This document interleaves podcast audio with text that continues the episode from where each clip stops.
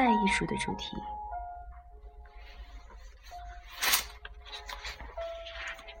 居间的场所，场所、地点、家、住所，这些概念的对立面就是无界之地，迁移，无家可归。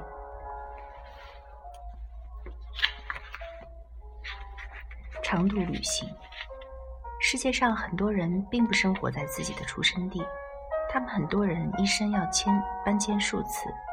在美国，人们频繁更换住址。他们或是搬到附近的住宅区，或是迁到国内遥远的地方。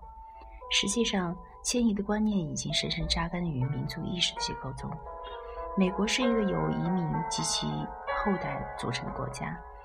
搬到一个全新的地方，以寻求更美好生活的愿望，仍是不少美国人的前进动力。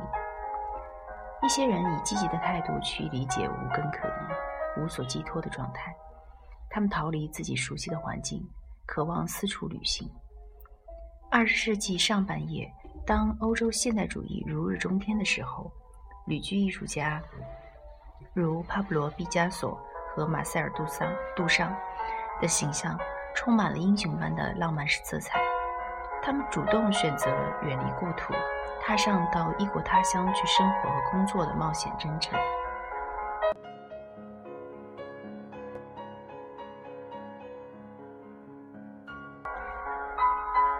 今天，旅居艺术家的形象更为模糊模糊不定。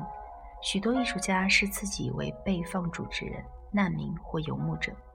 古巴艺术家库乔的作品表达了一种远离家园的压抑情绪。他用现成物制造各种船型作品，尽管他的船常被简单的解读为对难民们奋力逃离古巴的回忆。库乔却认为，他的作品从更广泛的意义上探讨了生活于孤岛上，并力图克服惊涛巨浪的艰险阻碍这样的人生体验。在迪帕里德万看来，库乔的作品反映了牢固的根基感和四处游历、居无定所之间对家的依恋和对外界的渴望之间的紧张关系。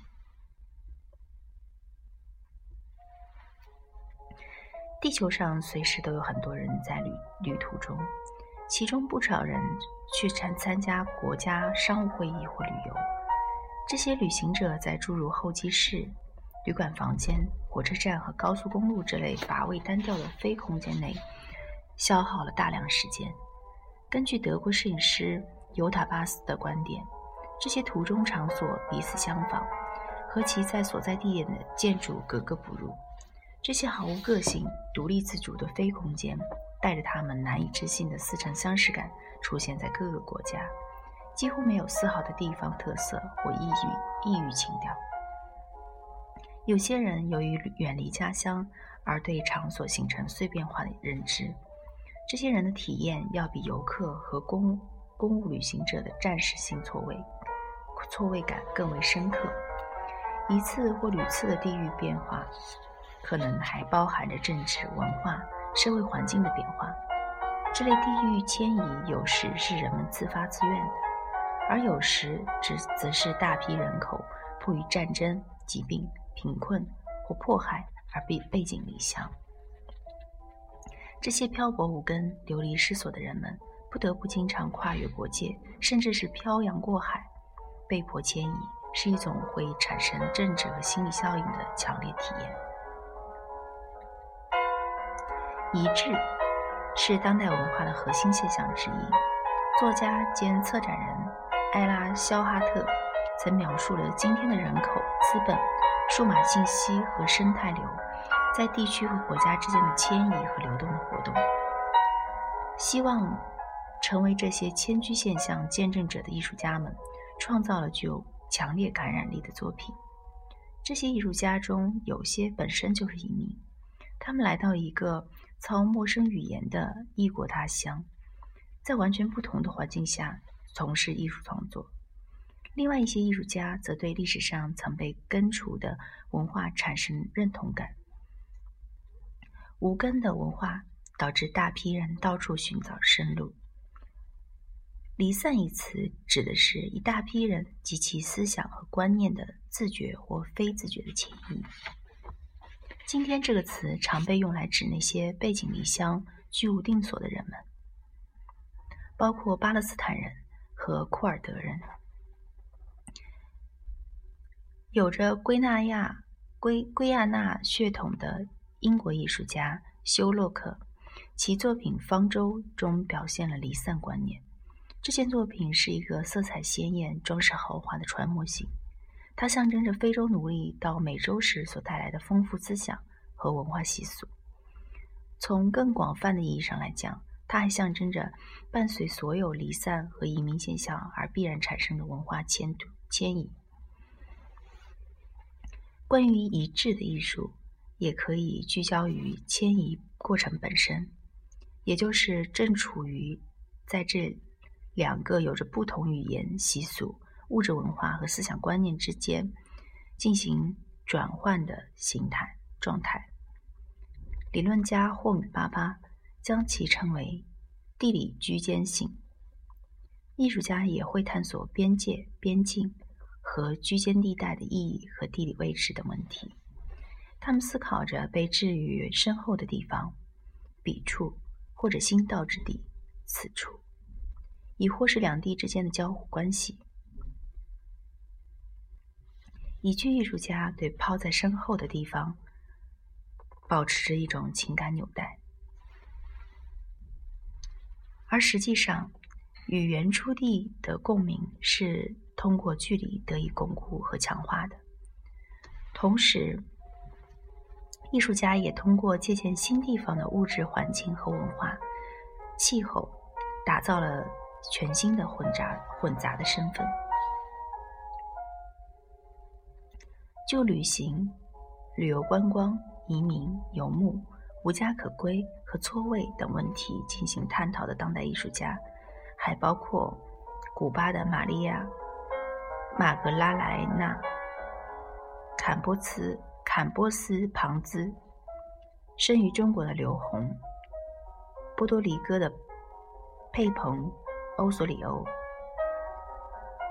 欧赫尼奥·迪特邦。墨西哥的古尔勒莫·高姆兹派纳，巴勒斯坦的莫纳哈图姆和泰国的里克利拉提拉瓦尼，在地理区间性主题相关的作品意象通常是融合性的，也就是说，它将多种文化参照和观念相融合或并置。地图或绘画概念成为这类作品。及其暗指旅行和边界的象征性物件的一部分。这些物件包括船、行李、鞋、身份证件、身份文件和路障等。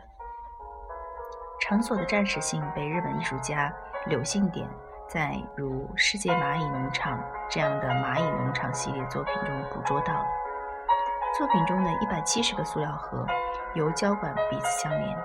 每个盒子里面都有一面不同的彩色沙土构成的国际图案。当蚂蚁穿过胶管，从一个盒子爬入另外一个时，沙土被混合起来，因而破坏了国家的象征图案。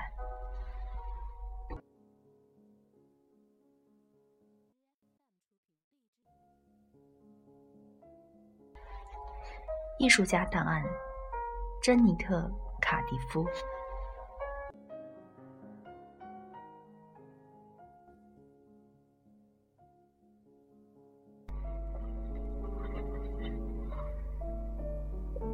珍妮特·卡迪夫是多媒体艺术的先锋，她有时独立创作，有时与她丈夫乔治·布雷兹米勒合作。卡迪夫的作品独树一帜，常常通过控制、操控虚拟环境的视觉和听觉效果的核心层面，让观众沉浸其中。他的艺术作品已经在各大知名度较高的艺展上及以及诸多小型美术馆和艺廊里展出。前者包括圣保罗双年展、匹兹堡的卡耐基国际展、威尼斯双年展；后者如康涅康涅狄格州奥德里奇当代艺术馆的“声音与虚空”展览。卡迪夫令人印象最深刻的创作是被他称为“音频与视频”的漫步作品。要体验漫步，每个参与者都要带上 CD 随身听或看着便携式摄摄像机的显示器，和周围环境连接上以后，观众接下来会跟随艺术家精心设定的方向沿这条路行走。这个体验过程既令人心绪不宁，又颇感似曾相识，仿佛陌生人在耳边轻声细语，提醒你。该留心观察什么，或向你指明方向。卡迪夫创造的漫步是一次充满智慧、思想内涵丰富的声音之旅。它引导着观众穿梭于博物馆收收藏品和特别展区之间。跟随卡迪夫漫步，意味着观众并不是在博物馆或画廊范围内原地不动地欣赏互不关联的个别作品，而是展馆里的。周遭万物都转化为一件延长的艺术作品，观众就在这样的展览空间内自路前行。漫步时，观众发现自己融入到一种环境中，一些物件和建筑细节通过声道被指认出来，发挥着戏剧性叙事中的道具的作用。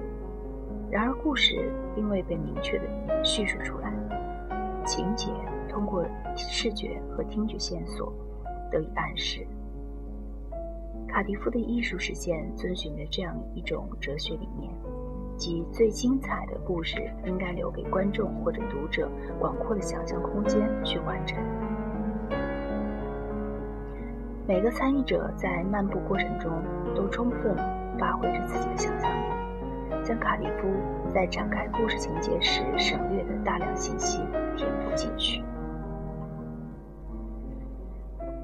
卡迪夫的四十分钟的圣歌，以完全迥异的风格把四十个扩音器组合起来。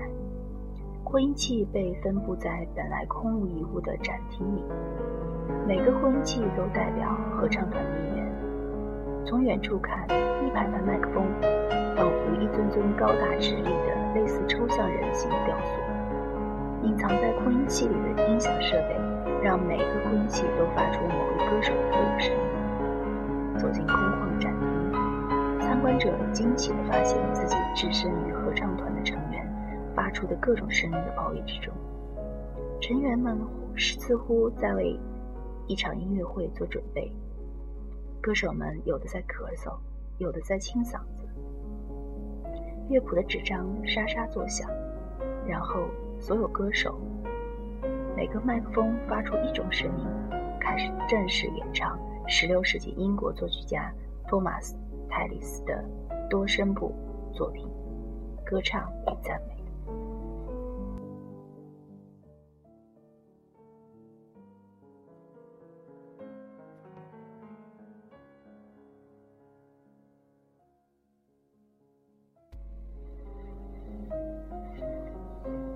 环绕四周的麦克风将一个寂静空旷的展厅变为剧院。立体音响精确再现了合唱表演，当观众产生一种神奇的，让观众产生一种神奇的幻觉，仿佛自己也站在了台上的歌手中间。这种听觉幻觉是如此完整和谐，以至于四十分部的圣歌，甚至看起来已把伊朗展厅的物质面积转化为一个建筑空间更为庞大的体积。这个空间是实际的合唱表演被录制下来的地方。再从创作中吸纳声音和音效这方面来看，卡迪夫的艺术并不是独一无二的。实际上，当代艺术观众们发现，视听作品越来越频繁地出现在各个艺术展的现场。比如，2002年惠特尼双年展上就有一批像卡迪夫这样的听觉体验建筑师。如美瑞迪迪斯蒙克和史蒂芬维迪维迪埃罗，为获得梦幻般的立体声效，卡迪夫运用了一种叫做双耳声的录音技术。这种先进的声音处理方法能让听众辨识出具有惊人的保真度的声音来自哪个具体方向。正如一位卡迪夫作品的评论者所解释到的，双声道录音的结果是一种完全空间化的音效环境，踏入到录音的内部氛围中去，与声音融为一体。实际上，卡迪夫强化了我们对声音的体验。我们都很自然地倾向于对多余的外界声音过滤掉。然而，当我们通过耳机欣赏到卡迪夫作品的时中的声道时，这种倾向立刻被弃之一边。卡迪夫的其他作品给观众提供了完全进入到虚拟场所中去的机会。要体会他和米勒共同完成的《天堂学院》，观众要穿过大门，走进一个看似有些不伦不类的胶合板雕塑雕塑屋中去。这件雕塑长约十二英尺，高约七英尺。它一次最多容纳十六位观众，每位观众都坐在仿电影包厢的座位上。戴上耳机后，参观者听见周围的背景噪音。由于这种噪音在我们通常和我们通常在电影院里听到的几乎别无二致。以至于观众对此深信不疑。天堂学院的参观者、观众们很快就对头上戴的耳机设备浑然不觉，他们身临其境般的被带入一个奇妙的幻觉。当灯光熄灭，电影开始放映时，你的右耳突然响起轻声低语：“我有点担心，恐怕我忘记关炉子了。”影院中的屏幕上似乎在放映着一部类似黑色电影的片子，影片的原声还伴随着来自虚拟观众的背景杂音，比如手机铃声响起时，声音似乎是从影院底层的左侧前座传来的。每位参观者都成为发生在影院包厢里的虚构事物事故故事中的一位演职人员。卡迪夫和米勒如此巧妙地将每位观众植入到作品中，以至于电影和观众之间、作品和现实之间的界限被消除了。天堂学院复制了这样一种多重体验：在某一特定场所看电影，并同时感觉到四周躁动嘈杂的观众。电影放映到一半时，你听见有人在你耳边窃窃私语，说他要离开。剧院去检查一下炉子到底关好了没有。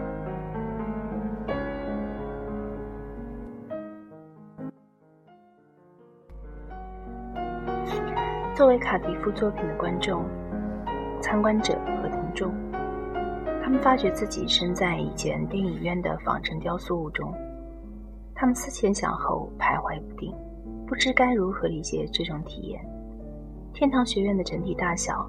比实际的影院小得多，然而其精心策划的幻觉效果却使得所有细节和规模都显得十分准确，而且符合实际比例。置身于作品内部时，他们沉浸在逼真的、令人心悦诚服的虚拟环境中。珍妮特·卡里夫精巧高明、扣人心弦的作品，探索了现实的生活体验如何在对场所的感知中得以定位。一个事件，无论是平凡、神秘，还是充满戏剧性，它的发生地都影响并塑造着我们对体验的理解。这个房间看起来是什么样的？这声音是从哪个方向传来的？我们对场所以及场所的物理和情感特征的体验，是卡迪夫艺术中反复出现的主题。卡迪夫1957年生于加拿加拿大的安大略省，她目前同丈夫乔治·布雷斯·米勒在加拿大的阿尔伯塔省工作和生活。